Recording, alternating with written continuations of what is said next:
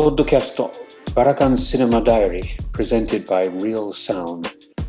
私はピーター・バラカンです。お相手は私ライターの黒田貴則でお送りいたします。えー、っとバラカンさん今日ご紹介いただく映画は何でしょうか？はい Amazing Grace ですね。アリーサ・フランクリンのゴスペルのコンサートを収めたドキュメンタリー映画です。はい。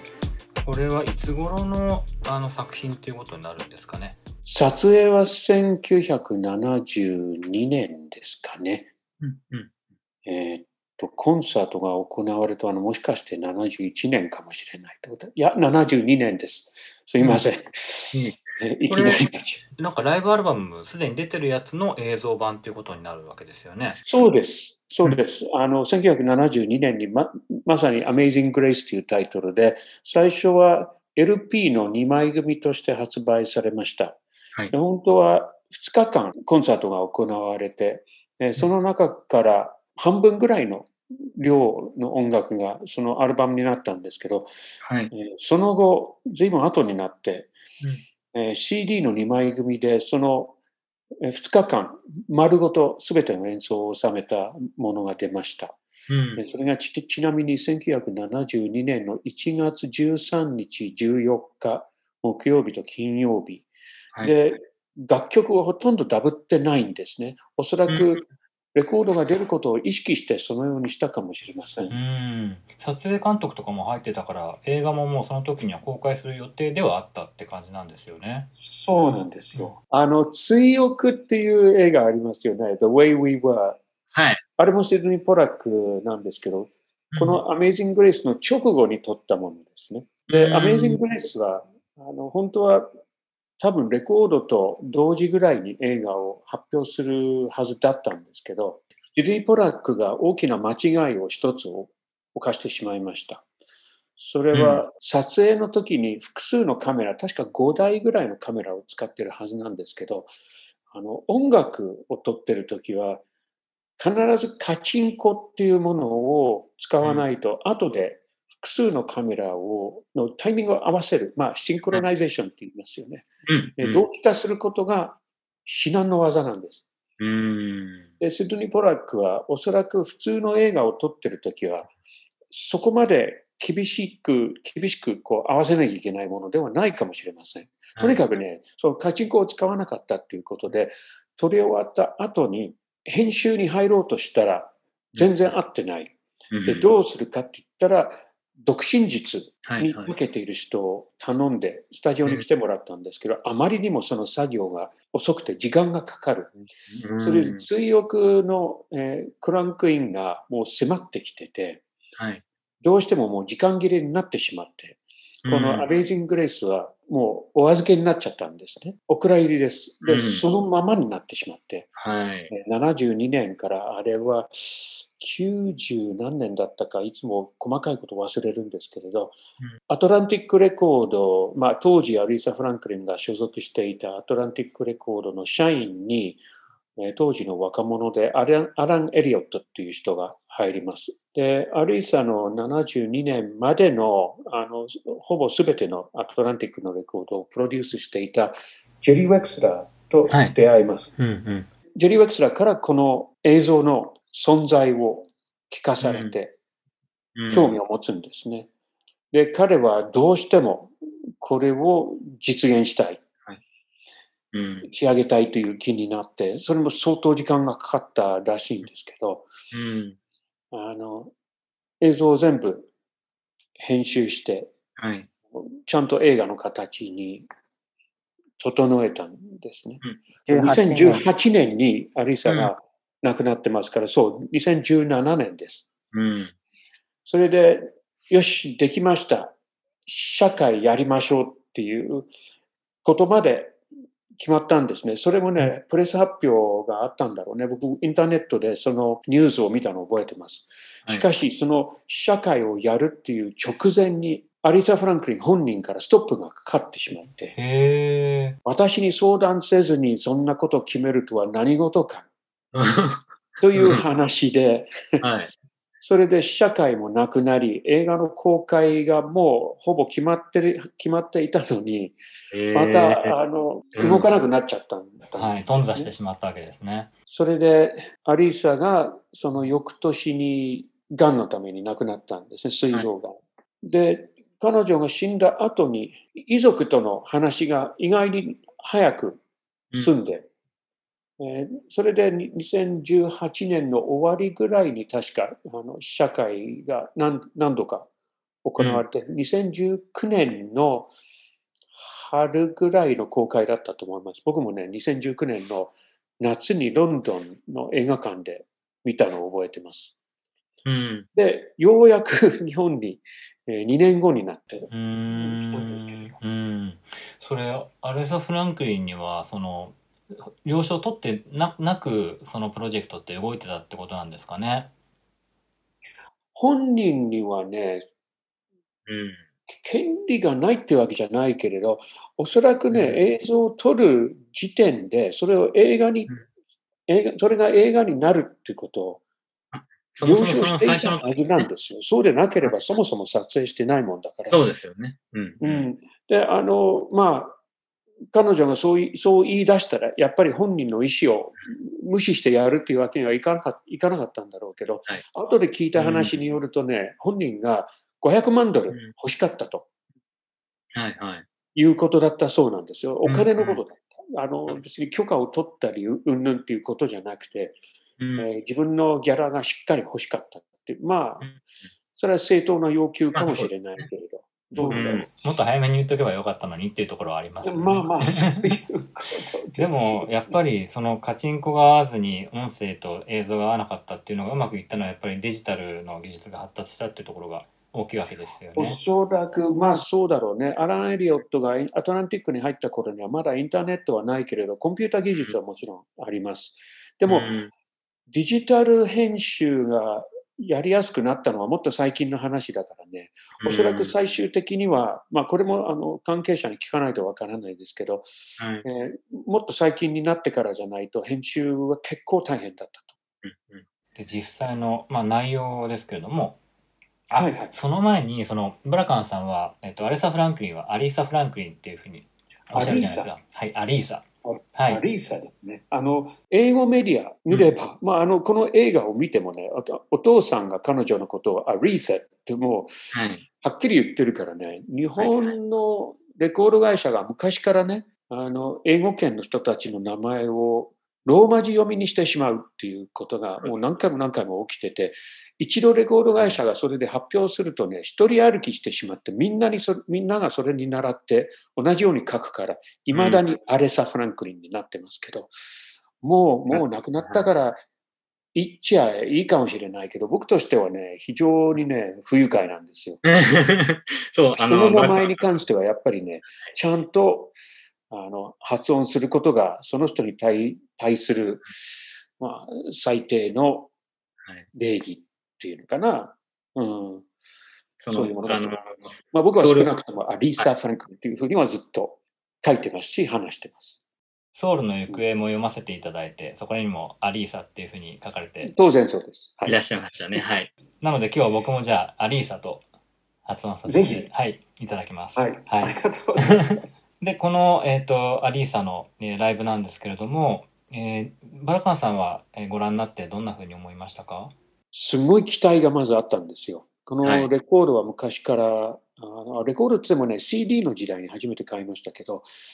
あのものすごく好きなレコードでした。で僕だけじゃなくてあの、彼女のたくさんあるアルバムの中で、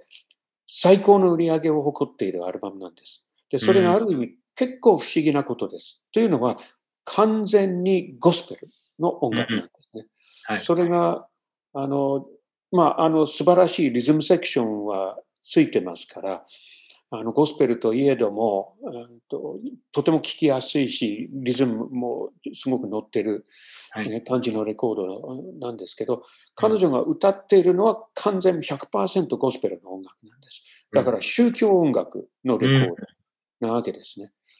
でアリーサ・フランクリンはもちろんあのお父さんが有名な牧師さんで子供の時からずっとどっぷりとゴスペルの世界にいた人なんですが、はい、まあ、あの、プロの歌手としては、初期は、まあ、ちょっとジャズっぽいブルーズィーな感じのポップミュージックも歌ってたし、うん、えっ、ー、と、アトランティックレコードに移籍した時点で、まあ、本当にそう60年代のソウルミュージックの最盛期だったし、その最盛期を築いたのも彼女の貢献がものすごく大きい。うん、だこのゴスペルフィーリングを持ったソウル歌手っていう、あのまあ、そういうふうに感じてる人が多かったと思うんですね。その彼女があのこの形で、うんと、100%ゴスペルのレコードを出すっていうのはちょっと意外だったと思うし、うんそれがそこまでのヒットアルバムになるっていうのはさらに驚くことでしたんだね。うんうん、いやなんか僕もそのゴスペルのライブをこういう映像付きで見たのって実はそんなになかったので、まあ、本当に驚くことがたくさんあったんですよね。で例えば？はいまずそのすごい声援の仕方が独特というかもう本当にお客さん、お客さんって言っていいんですかねそのアリサと、えー、観客がもう一体になっててアリサがこう何かメロディーをこう発するたびにもう本当に合いの手だったりとか歓声だったりっていうのがもうワイワイワイワイしてるじゃないですか。そういうコンサートって普通のコンサートではあんまりありえありありえないというかあんまない風光景でそれにまず驚きました。そうですね。厳密に言うと、これコンサートって言わない方がいいかもしれません。うん、本当に礼拝の形をそのままにして、それをただあの撮影しているっていうだけの、だけっていうか、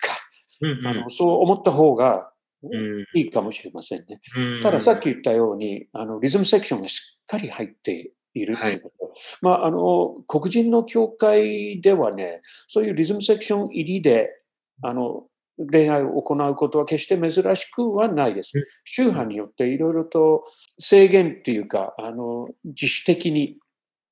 えー、例えばピアノしか使わないとか、えー、ドラムはいちゃダメだとか、いろいろあの結構細かく宗派によって分かれているようなんですね。うん、なんですが、えー、この時は、えー、ドラマーはバーナード・パーティー、ベースはチャック・レイニー、はい、ギターはコーネル・ドゥ・プレイ、で、あとは、あえっ、ー、とあ、パーカッション入ってましたね。パンチョ・モラレスという人。うん、あとは、えっ、ー、とね、オルガンの人は、その、教会の人だと思います。すごいメンバーですよね。すごいです。うん、それはさすがにあのレコードを制作するということで、プロデューサーのジェリー・ウェクスラーは、そういう一流一流のミュージシャンを入れた方がいい。もちろん、アリーサ・フランクリンも一緒にやり慣れているミュージシャンですから、彼女としてもやりやすかったんだと思います。うん。なんか日本にいると、まあ、ゴスペルを見に行く機会っていうのはそんなに、まあ、あまりなくて、あの実際ほとんどないでしょそうですよね。だから、こういうものが行われてるっていうのも、まあ、そんなに、うん、なんていうか、すごくえーと、新鮮ではあったんですけどバラカンさんはなんか実際にそういうゴスペルを現場でっていうか見たことはご覧になったことありますか？数年前にあれは何年前だったかな？2016年、ニューオーリンズに行った時にあの、住んでいる人に連れてってもらって、うん、黒人の教会に日曜日の普通の礼拝に行きました。うん、それはそれであの賛美歌を歌っているし、そんなにあのこの Amazing Grace のようにものすごく盛り上がっているっていうわけでもない。うん、けれどもあの、やってるうちに立ち上がって、ああいうふうに愛の手を入れる人がいたりはします。うんであれは、まあ、あの、ブラッククリスティアニティというか、まあ、これもまた宗派によってだいぶ違うらしいんですけど、このアメイジング・グレイスのように、あれはバプティスト・チャーチのはずですね。えー、バプティストの人たちは結構そういうふうに大きい声を出したり、立ち上がってかなりこう派手に動いたり、場合によっては踊り出したり、うん、そういうことがよくあるみたいなんですね。僕も映像では、あの、いろいろ見見ていますけれど、うん、これ、この映画はすごいやっぱり興奮するんですよね、見てて。そうですね。うん。そのアリサ・フランクリン自体はバラカンさんは、えーとまあ、どういうきっかけで好きになったとかその辺はどうですか？多くの当時の若者と同じだと思うんですけれど、彼女が、うん、えっ、とね、66年の終わりにアトランティックレコードに移籍します。そのことは当時知らないですね。67年に入って、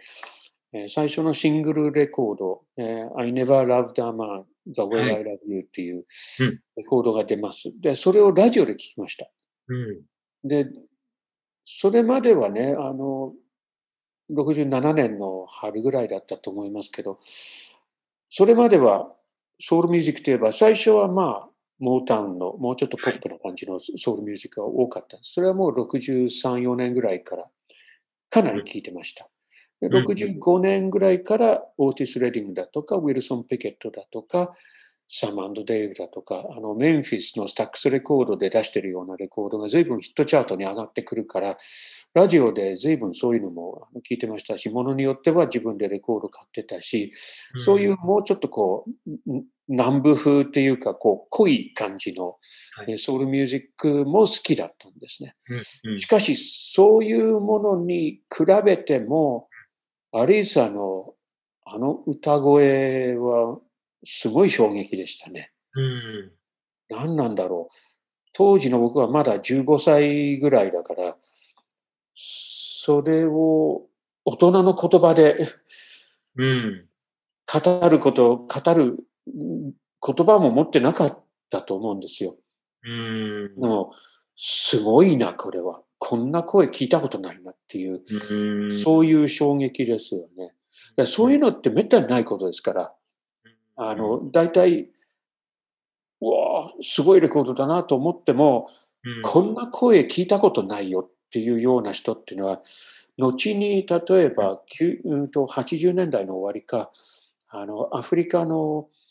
ユス・ウンドゥールだとかサリフ・ケイタとかね、はい、そういう人たちの声を聞いたときに、特にサリフ・ケイタの時、うわこんな声初めてだ。という、その衝撃に似たようなものだったかもしれませんね。アリーサは本当にだから最初に聞いた時からちょっと特別だっていう、うん、そんな印象でしたね。うんうんうん、僕もそのアルバムはやっぱりまあなんというかえーと、ロックソウルの名盤として、まあ、すごく語り継がれているものですしそのアルサ・フランクリンのね、えーと、あのエネバー・ラブ・ダ・マンが入ってるアルバム。はい、ソウル。僕アルバム持ってなかったんですよ、シングルだけです。ええええ僕は本当にだからもっと90年代とかに大学生の頃に聞いたから、うん、まあ、その衝撃というのはちょっとやっぱり想像ができないというか、リアルタイムで。そうですよね。さすがに30年も経てばね、何でも当たり前になってしまうから。そうなんです。はい。うんですけど今回の映画を見て最初の本当にアリーサの一声を聞いた時にはものすごい衝撃を受けましたね。うん、うん、いやその迫力もそうですしその感情表現の強烈さ、はいうん、あとその声の出方ですよね。うん。まあ、あの、もともとゴスペルの世界で育った女の子だったから、というもちろんバックグラウンドもあるんですけど、でもそんなことが言える黒人のあの世代の歌手はもう何百人もいるわけだからね、はい、そういう中でね、彼女は本当に特別だと思います。うん、そのいわゆる迫力ももちろんあるんだけど、どこか澄んでる声というか、透明感もあったりして、うん、その伸びだったりとか、そういうのも含めて、持ってるその声の中に入ってる情報量の多さっていうものにやっぱすごく驚かされたっていうか、それはライブを見て改めてってまあ、初めて感じたことかもしれないです。その「ヒーラブトを聞いた時にはあの大学生の時に聞いた時には味わえなかった感動が今回の映画ではありました。うん、いや映像の力はやっぱり大きいですよね。だから今回の映画はあの単純といえば単純です。あのドキュメンタリーというよりもそのコンサートというべきか、礼拝というべきか、その姿を記録した映像。うん、もうそれだけですね。そうですよね。だからそれ以上のあの何か他のエピソードとかいろいろ入ってるようなものを期待していくと、肩透かしを食らうかもしれませんけど、でもまあ、その、あの歌ってる姿の記録だけでも十分強力なものだと僕は思いましたね。うん、キャロル・キングのカバーというかあのメドレーであれはなん、なんて言ったらいいんですか？替え歌と言ったらいいんですかね？あの、夕方フレンズをやってますよね。はいはい、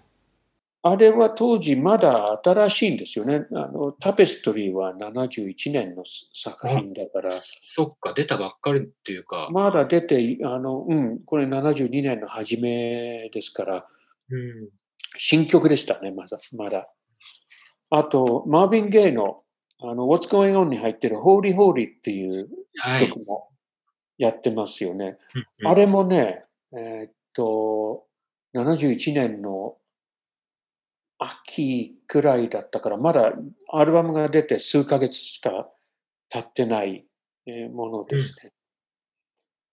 うん、えっ、と、あと、My Sweet Road。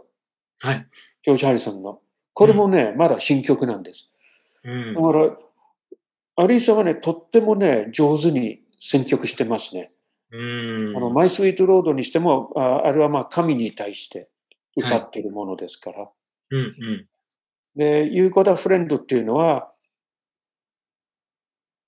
うんと、恋人同士というか友達同士の歌としても解釈は可能ですけれど、もっと宗教的な意味でも解釈できますし、はい、でホーリーホーリーっていうのは、あの、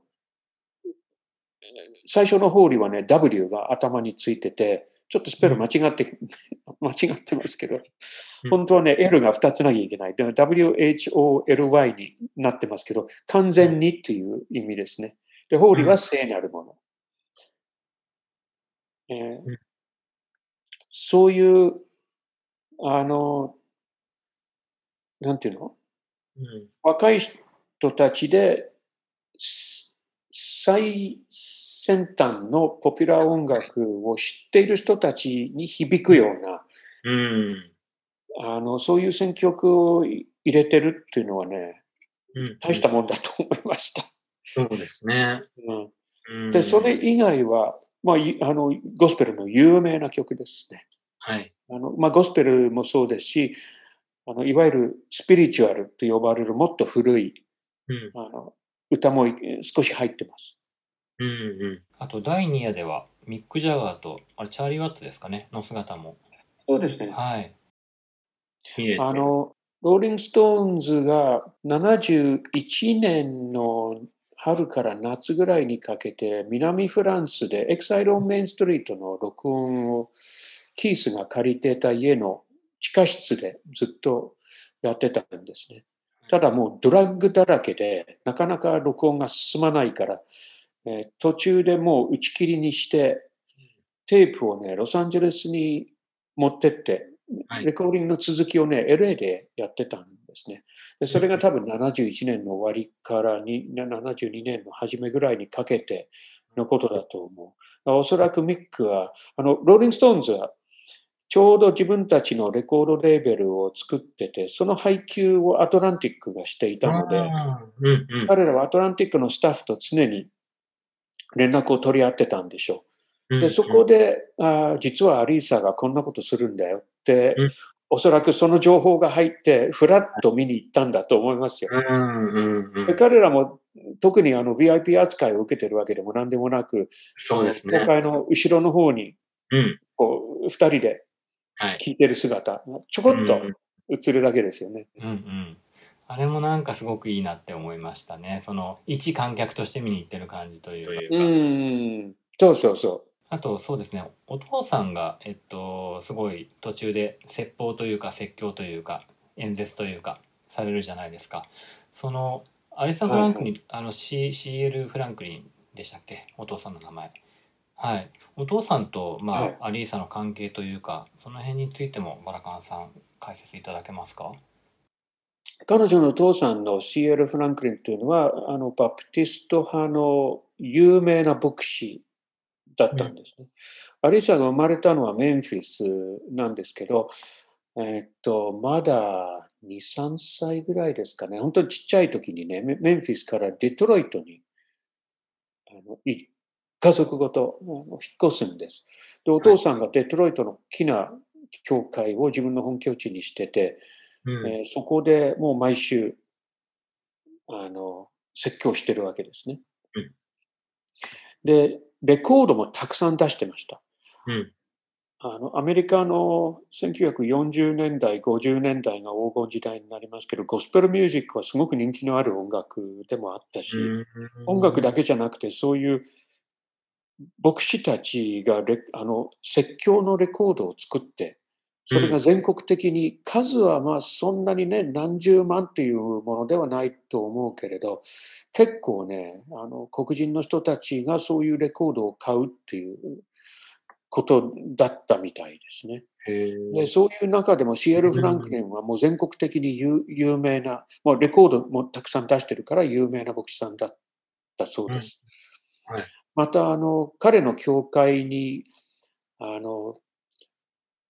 黒人の歌手たち、それがゴスペル歌手もそうですし、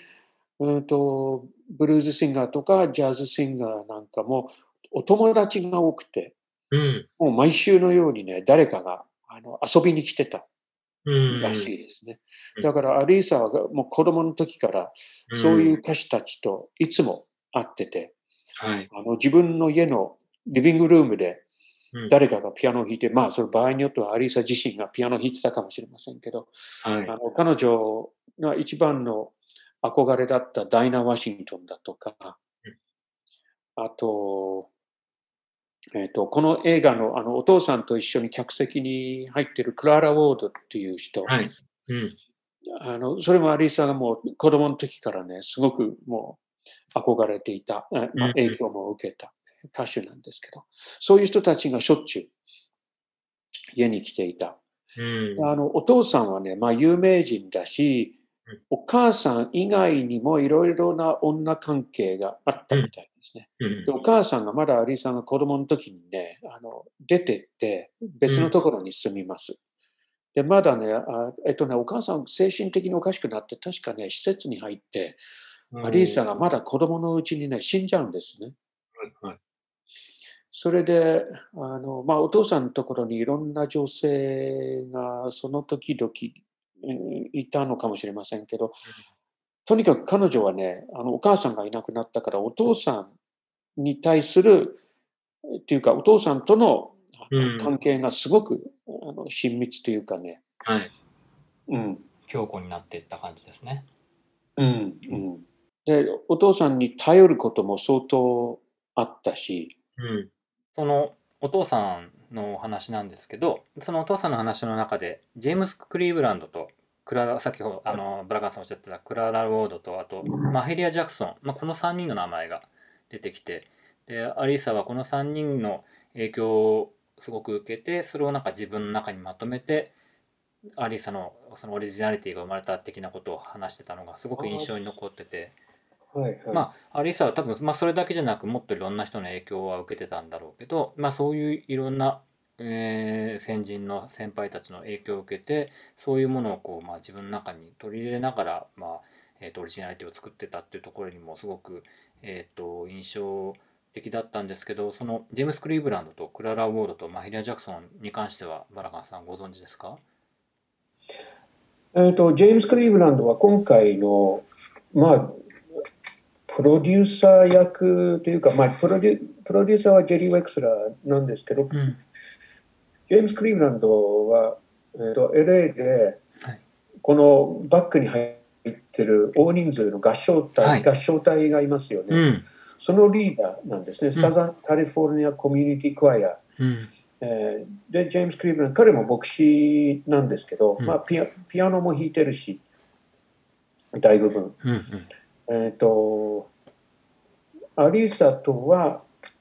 もうかなりちっちゃい時からの仲良し、うん、彼女と多分ね、世代的に一緒だと思うんですけれど。そうなんだ。うん。うん、見て大体そんな感じします。あ、アリーサよりちょっと年が上なのかな。うん、ちょっと待ってね、今、ちょっと。どっちかというとお父さんに近い顔顔だなと思って見てたんですけど。ああ、まあ、似た感じかもしれませんけど。あ、あでもね、うん、アリサより上です。ごめん。そうですよね。うん、31年生まれだわ。うんうん。あ、でもまあ10、うんうん、10歳ぐらい上ってことか。そうですね、うん、10歳ちょっと上です。うんうん、はい。で、うんとね、彼はシカゴの、人なんですけど、うん、大体もう二十歳ぐらいから50年代の初めぐらいからゴスペルの世界に入って、うん、あの歌手もやってるしピアニストもやってるしあの曲も作ってるしもうゴスペル界でも何でもするようなかなりもう大物なんですけどアリーサと出会ったのはいつ頃だってもうかなり前からあのお父さんのところでもね確か何かやってたはずです、えー、60年代に彼はねデトロイトに移って、はい、でおお母さんえっとデトロイトに移ってお父さんの教会で音楽監督をしてました、それでこのアルバムを作るっていう時にね、うん、彼に頼んでもう全部手配してもらったわけですね、うんうん、彼自身も多分ね自分の教会があったはずですけどそうじゃなくてこのニューテンプルあのバプティストチャーチっていうところ彼が決めて、えーまあ、そこで撮ってますね、うん、でえっ、ー、とまあ、ヘイリア・ジャクソンっていうと、はい、もうゴスペル界の女王でしたね。彼女亡くなったのもうね多分この映画を作った時にはあちょうどこの時だわ、うん、72年の1月に亡くなってます。60歳、うんうん。うん、結構上ですね。うん、もうね彼女はもう随分前から活動していた人なんですけれど、うんうん、えっ、ー、と真夏の夜のジャズっていう映画見たことありますねはいありますあります。あの1958年のニューポートジャズフェスティバルを撮ったドキュメンタリーなんですけど、うん、その最後に出てくるのがマヒリア・ジャクソンあれですよね。前にバラカンさんに解説いただいたピアノのやつであの映画はい。そうだそうだ。そっか。あれがマヒリア・ジャクソンか。そうなんですよ、はい。であのもう一人アリーサがすごく憧れていたダイナ・ワシントンもあの映画に出てくるんです、うん、はいはい。そっか、えーと、ダイナ・ワシントンはどちらかというと、まあ、ジャズがジャズ寄りのブルーズシンガーっていうのかな、うん、まだソウルミュージックと呼ばれてないような時代ですけれど、うん、あの彼女もねお父さんあのシエル・フランクリンとすごく仲が良かった。多分ねあの肉体関係もあったかもしれないですけど、うんうん。あのしょっちゅうアリーサが子供の時に家にいたみたいなんですで彼女が亡くなって彼女はねかなり若く亡くなって、うん、まだ40ぐらいだったと思いますけど、うん、えー、亡くなった直後にアリーサがあのダイナ・ワシントンに捧ぐっていうトリビュートアルバムも作ってます、それはアトランティックに移籍する前の話なんですけど、うんうんと脱線しましたね、えー、マヘイリア・ジャクソン、はい。うん、マヘイリアはあのニューオーリンズの人でもう完全にゴスペルの世界の人。ゴスペル以外は全く歌わなかった人です、うん、でもものすごい歌手ですね彼女も。その声量もそうですしそのソウルフィーリングも素晴らしい。あのあちょうどね昨日社会で見たあのサマー・オブ・ソウルっていう映画がありますけど、うんはい、これもね1969年にハーレムの公園にで行われたお祭りがあって、うん、そのお祭りを全部撮影したものが50年間映像が、ね、眠っていたというもの。ザ・ルーツのクエストラブが監督としてねまとめ上げたものなんですけど、はい、2時間の映画としてディズニーが配給権を持ってて、はい、えっと、まだね、えっと、字幕もついてないような社会だったんですけど、うん、夏に何らかの形で公開すると言ってました。うん、これもね、超ご機嫌なんですよ。で、あの、マヘリアがそれにも出てます。うんピンクのドレスで歌ってて、あとね、あのステープルシンガーズも出ててね、メイビー・ステープルズとマヘリアがあのデュエットで歌う、うん、あれ？ちょっと待って。あれもアメイジング・グレースじゃなかったかな、うん、確かそうだったと思います、うんうんうんうん、素晴らしいですよその映画も。まあその 映画また別に取り上げると思うんですけど。そうですね。それはえサマーサマー・オブ・ソウル？サマー・オブ・ソウルというタイトルですね。はい。それと「真夏の夜のジャズ」はあれですね。この映画とアリサフランアリーサ・フランクの映画と一緒に、まあ、3本なんか見たらまた立体的にいろいろ分かるところもありそうな感じがしそうますね。ですね。関連する部分がありますね。ちなみに、えっ、と、この回が、えっ、と、配信された多分ちょっと後ぐらいだと思うんですけれど、はい。ピーター・バラカンズ・ミュージック・フィルム・フェスティバルっていうのを、あはいえー7月の2日から15日までやるんですけど、その中に真夏の夜のジャズも入ってます。うんうん。その映画祭はなんかどんな感じになりそうなんですか？だババラカンさんのやるやつ。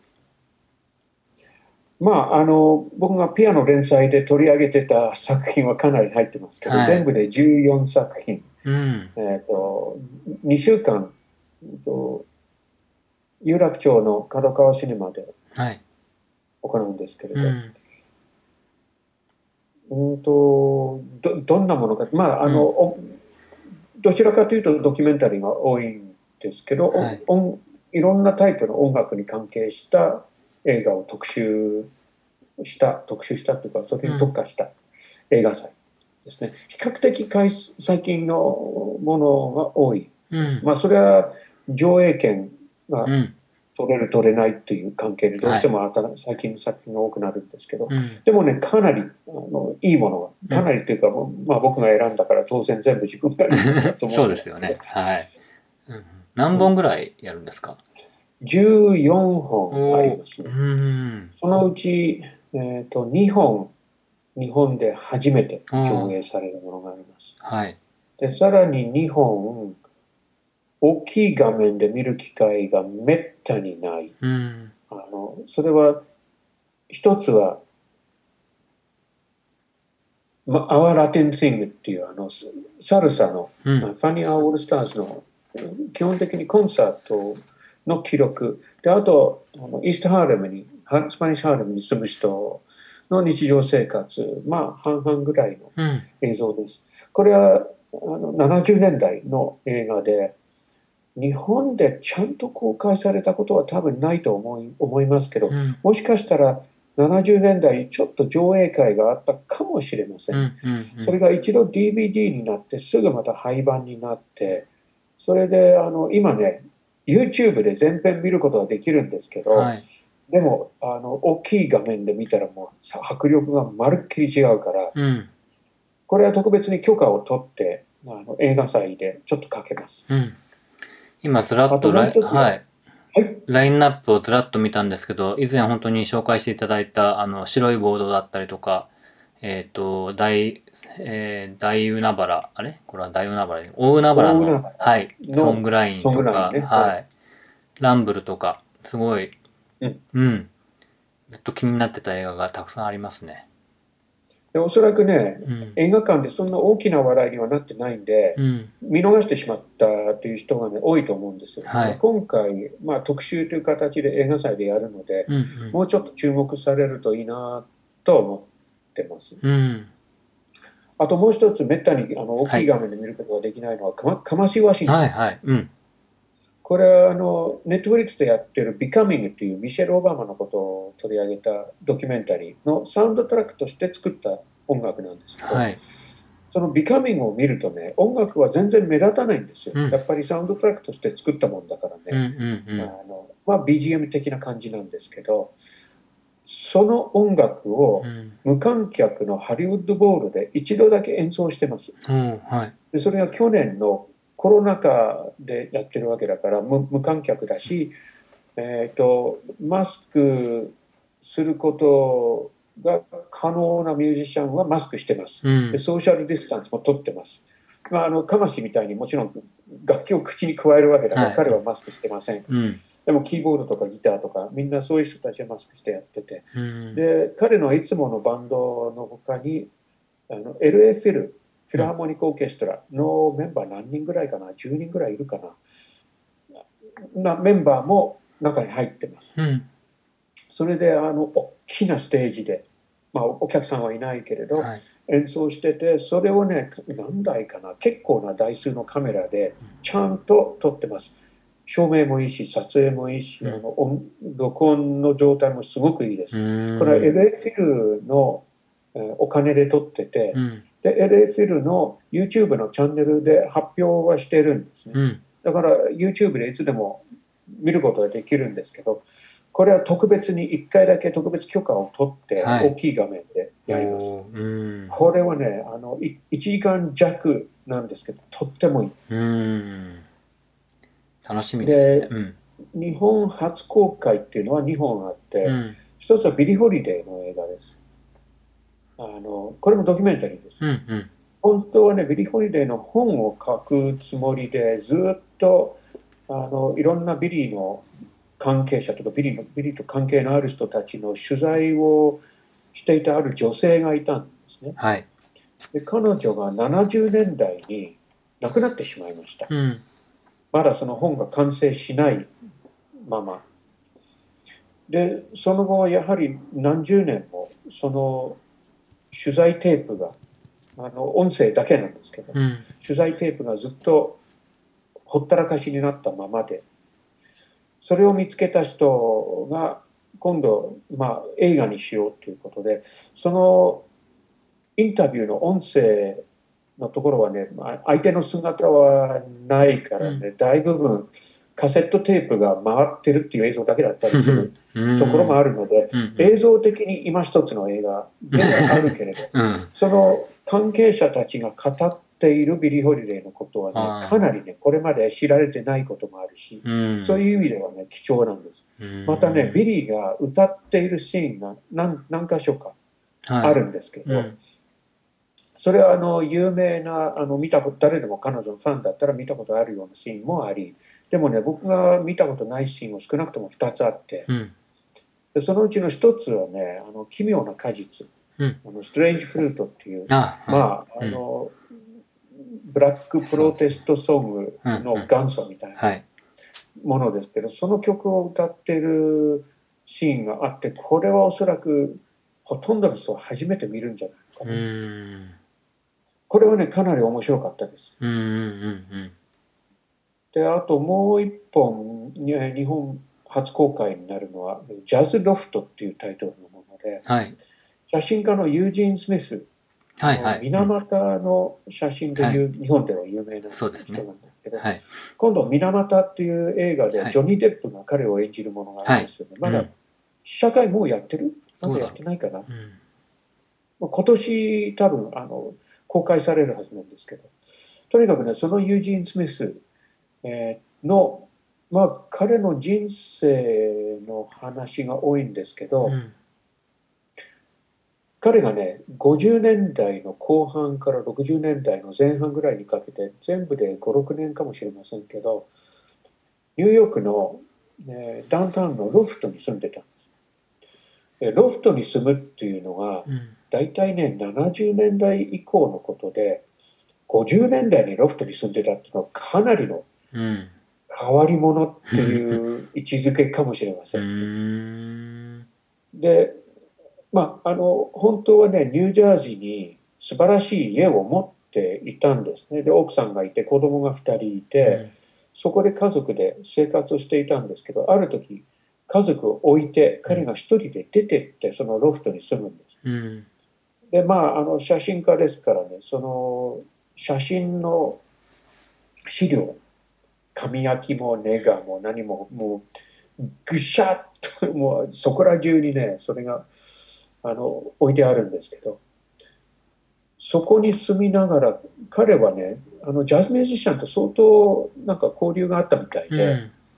そのロフトにはねジャズミュージシャンでも誰なら誰でも自由にいつでも出入りできるような状況だったみたいです。うん、であの彼はねいろんなところにマイクロフォンを仕掛けて、はい、テープレコーダー回しっぱなしにしてて。変わり者ですねだいぶん？変わり者ですねだいぶ。です かなり。それで入ってくるジャズミュージシャンもまああの最先端のフリージャズやってるような人もいる、うん、あの普通のビーボップややってる人もいる。昔のディキシーランドをやってる人もいる、とにかくね構わず誰でもいつでも出入りしてでジャムセッションもしていたんですね。でそういう演奏の音まあ音質はそんな良くないけれど、そういう音が回ったりして、面白い一番面白いところは多分ねあのスローニアス・マンクが、はい、実はねこれはユージーン・スミスのロフトではなくその隣だったか上か下かにあのジュリアール音楽院の先生でもあり編曲家としても仕事していたホール・オーバートンっていう人がいてその人のところにセロニアス・マンクがあのタウンニューヨークのタウンホールでコンサートをやることになってて、うん、それ10人編成の普段のグループと全然違うもんだからやっぱり編曲家をきちっと入れて、うん、その打ち合わせをしている音声があって、はい、写真もあるんですね。映像では多分なかったと思うなでも写真撮っててその話がすごく面白いんですでそのあのユージン・スミス自身のあの第二次世界大戦だったかスペイン内戦の時だったっけどっちだったっけな。あの戦場カメラマンとして写真撮っててで撃たれるんです、うん、あのどうしてもね立って撮らないとちゃんと撮れないところ、はい、立ったらね撃たれて、はい、もう顔の半分が吹っ飛ぶぐらいのの大怪我をして、ね。うん、その辺の話とかもねかなり面白いです。でそのジャズロフトっていうのは、うん、あの今回、うん、まあ音楽映画と言っていいかどうか分かんないけれども音楽の関係はかなり濃くて、うん、面白いドキュメンタリーで。す、めちゃくちゃ面白そうですしなんかタイミング的にもちょうどぴったりな感じですよね。その。ジョニー・デップのもあるから、はい、たまたまですけど、はい、うん、そうか、うん、そういうのがあったりあとはまあそのここ数年の間に僕が注目していたあの音楽関連の、うん、あのノーザンソウルもあったりとか、はい、マイ・ジェネレーションがあったりとか、うん、エイミー・ワインハウスのあのエイミーがあったりとか、はい、みんなでもねとってもよくできた映画ばっかりですから。なんかまあ今回1回目なんですけど、うんはい、うまくいけばこれはもう定期的にやりたいと思ってますから、うんうん。うん、来年もしやることになれば間違いなくアメージング・レースも入れたい。いやそうもそうですし、うん、なんかあれですねやっぱこうこういう、まあ、ご時世もあるけど大画面でその音楽をこう大音量で聴くっていう機会がなかなか本当に失われてるんでこういう映画祭やっていただけるのはとてもありがたいしすごく楽しみだし期待してやりがいがありますね、やっぱりね。あのコロナでもうほとんどコンサートっていうものを全くゼロではないけれども、はい、もうほとんどやってないような状況ですから。特に海外の音楽を聴く機会がもう本当になくなってしまったので。そういう、ね、はい、そういう意味でも、まあ、今回のそのアリーサの、えー、ライブも本当にただ演奏して歌ってるだけといえばだけなんですけどなんかもうそれでも本当に感動したのはやっぱりこういうコンサート見てないよなっていう気持ちもすごくあったので、うん、なんかそれを映画館でこう大きい画面であの彼女の声を大音量で聞ける機会があるのはすごく楽しみだなってあの思いました。そうですよね、うん、あとこう見てるとあの後ろにクワイアの人たちがいますよね。はい、それで彼女がちょっと何かワンワードでもね、うん、歌った時にね、後ろにいる誰かが、イエーイって、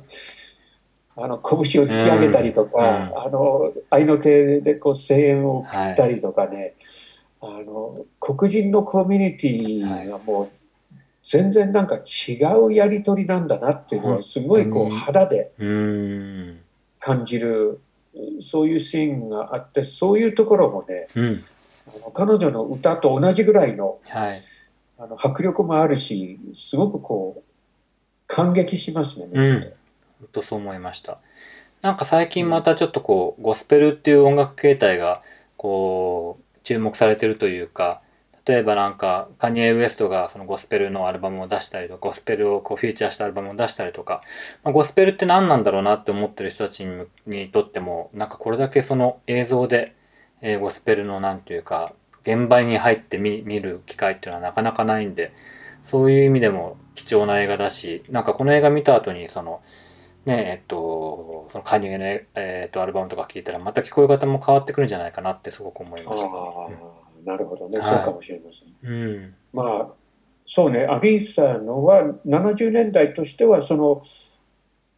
かっこいいバックが入ってますけれど、うん、本当にゴスペルの大元がまだそのまま生きている、はい、えー、音楽ですから。さすがに今ほぼ50年前なんで、うん、今のゴスペルはさすがに時代が変わってそれこそヒップホップの,、あの雰囲気でやってるゴスペルもかなり今多くなってますよね。はい。うんうんですね。まあ、でも、どっかやっぱりつながってるでしょう。そう思います。そう思い思いました、見てて。うんうん。そうですね、あの。一部コンサートをやってるところもあります。僕もこの前、矢野明子と吾妻弘光のコンサートをね、東京文化会館で見たんですよ。はいうん、あの上野駅前の2000人ぐらい入る結構大きな会場なんですけど1階はほぼ多分制限なしに入れていたと思うんですよ。うん、ああいうことができるのになぜ映画館で映画を見ることが